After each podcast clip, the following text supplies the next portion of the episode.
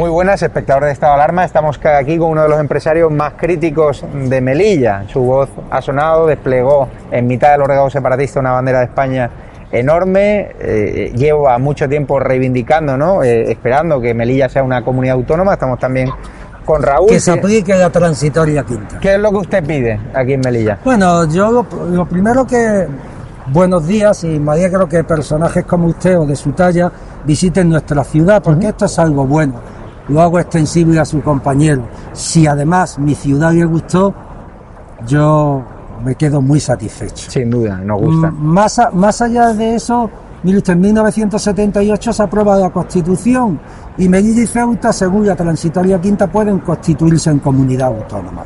Para esto hay que hacer un pleno y elevarlo a Madrid, solicitándolo.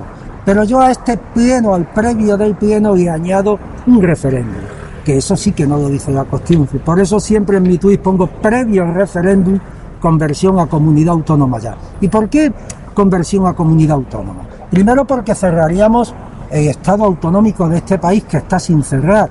Melilla y Ceuta tienen que cerrar el Estado autonómico. Segundo porque somos una de las puertas de Europa y nosotros tenemos que tener autonomía plena y más capacidad de gestión al objeto de poder salvaguardar no solamente una de las puertas de Europa, sino además la ciudad para nuestros propios hijos o futuros nietos que serán los herederos de esta tierra.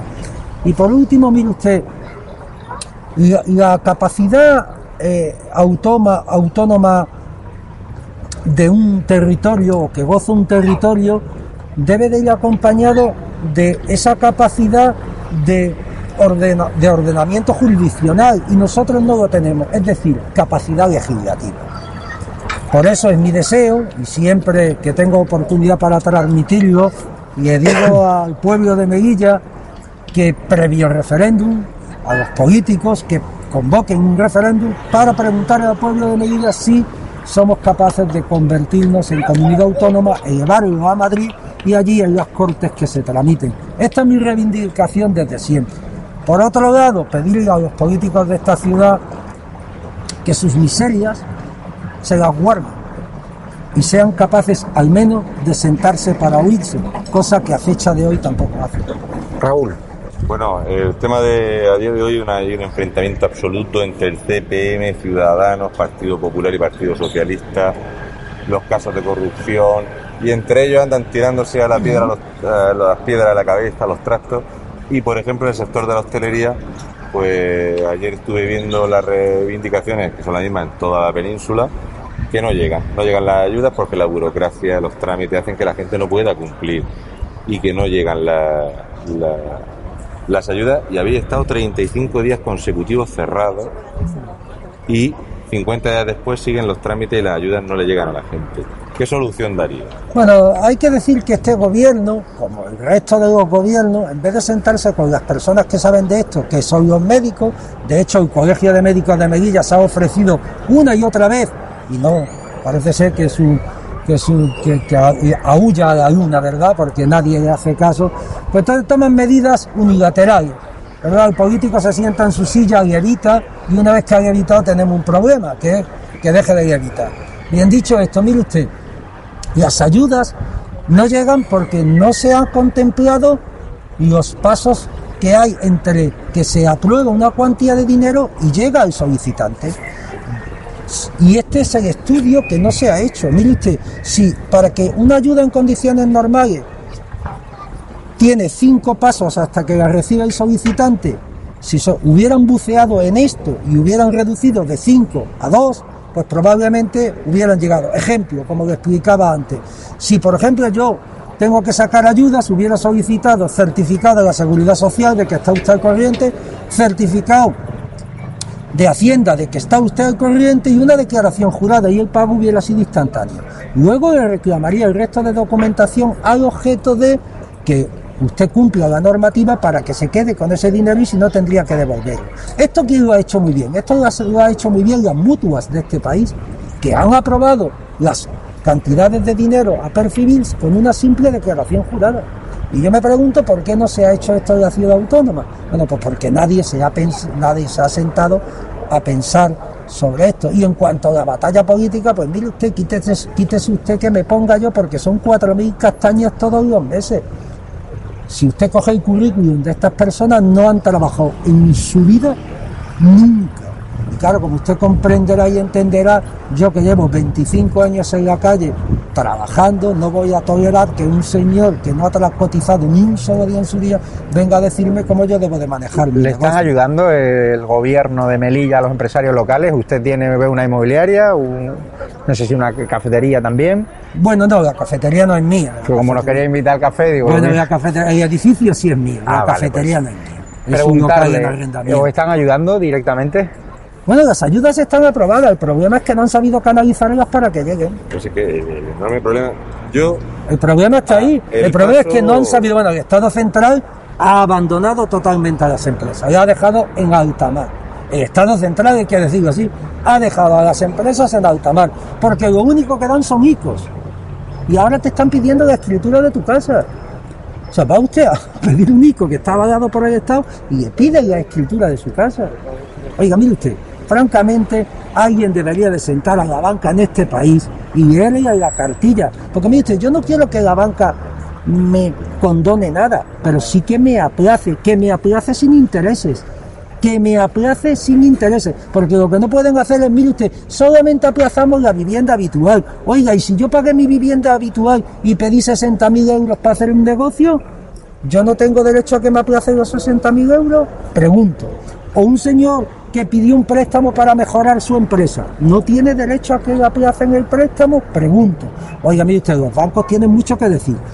¿Y qué es lo que ha pasado? Que el dinero que el gobierno ha dado ha ido a parar a manos de los bancos que además imponían seguros de vida antes de firmar. Oiga, mire usted, ¿le parece poco que venga avalado por el Estado y además me pide usted un seguro de vida y ahora me pide usted la escritura de mi casa y yo pregunto, ¿para qué avala el Estado este dinero? Mejor que no lo hubiera hecho, ¿no? en, en otros países, en Alemania, tiene usted un negocio, sí. Presénteme usted lo primero, eh, su facturación.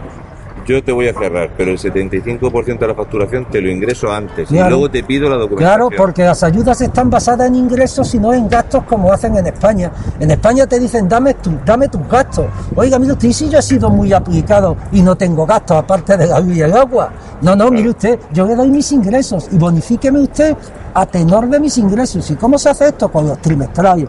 Pero ¿qué pasa? Que no lo hacen. De igual forma, los ICOs que se han ido aprobando han sido en Alemania 800.000, en Italia 450.000, en Francia 300.000 y en España 140.000. 140.000 millones de euros. Sí. Es ridículo. Y, Es, es irrisorio.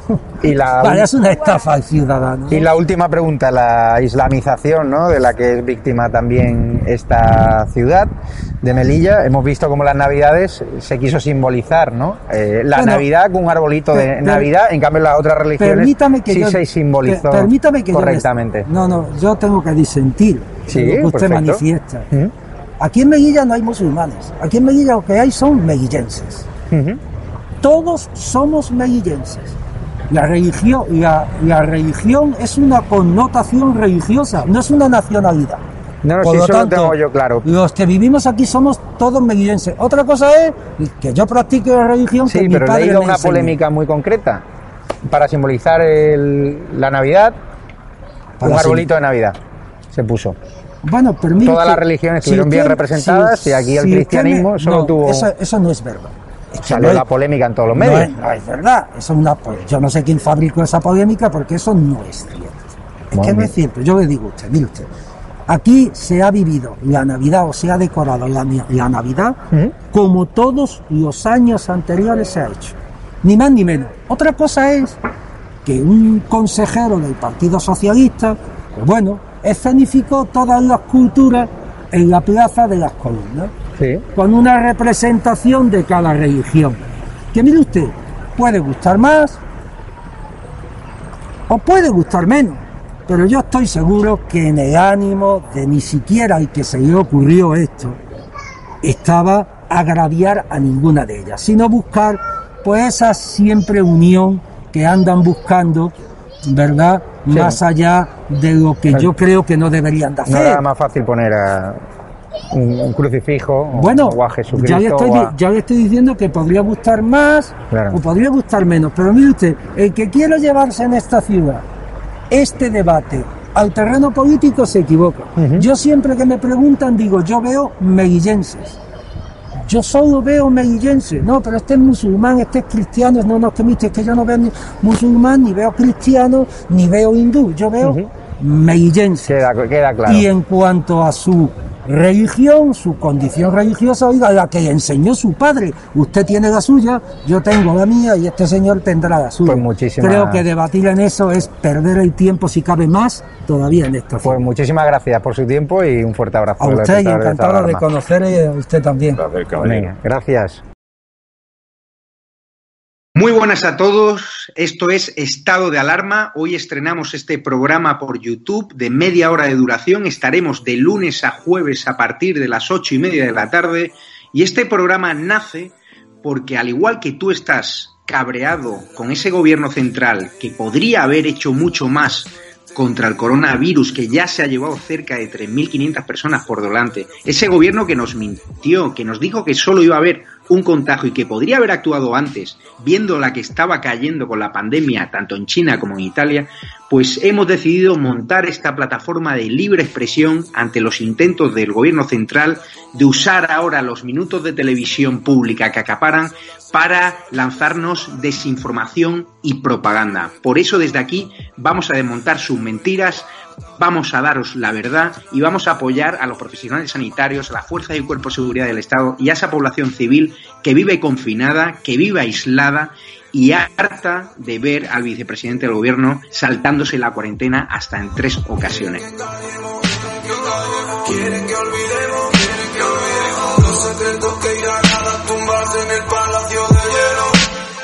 Muchas almas vuelan a diario, millones de velas en los santuarios, demasiadas cruces en el calendario, un país entero contra un adversario, hospitales con mares de voluntarios, todos los balcones llenos en mi barrio, aplausos que se escuchan hasta el planetario para ángeles vestidos de sanitarios. Nos está costando respirar. nuestro mundo paró de girar. Ellos no nos cuentan la verdad.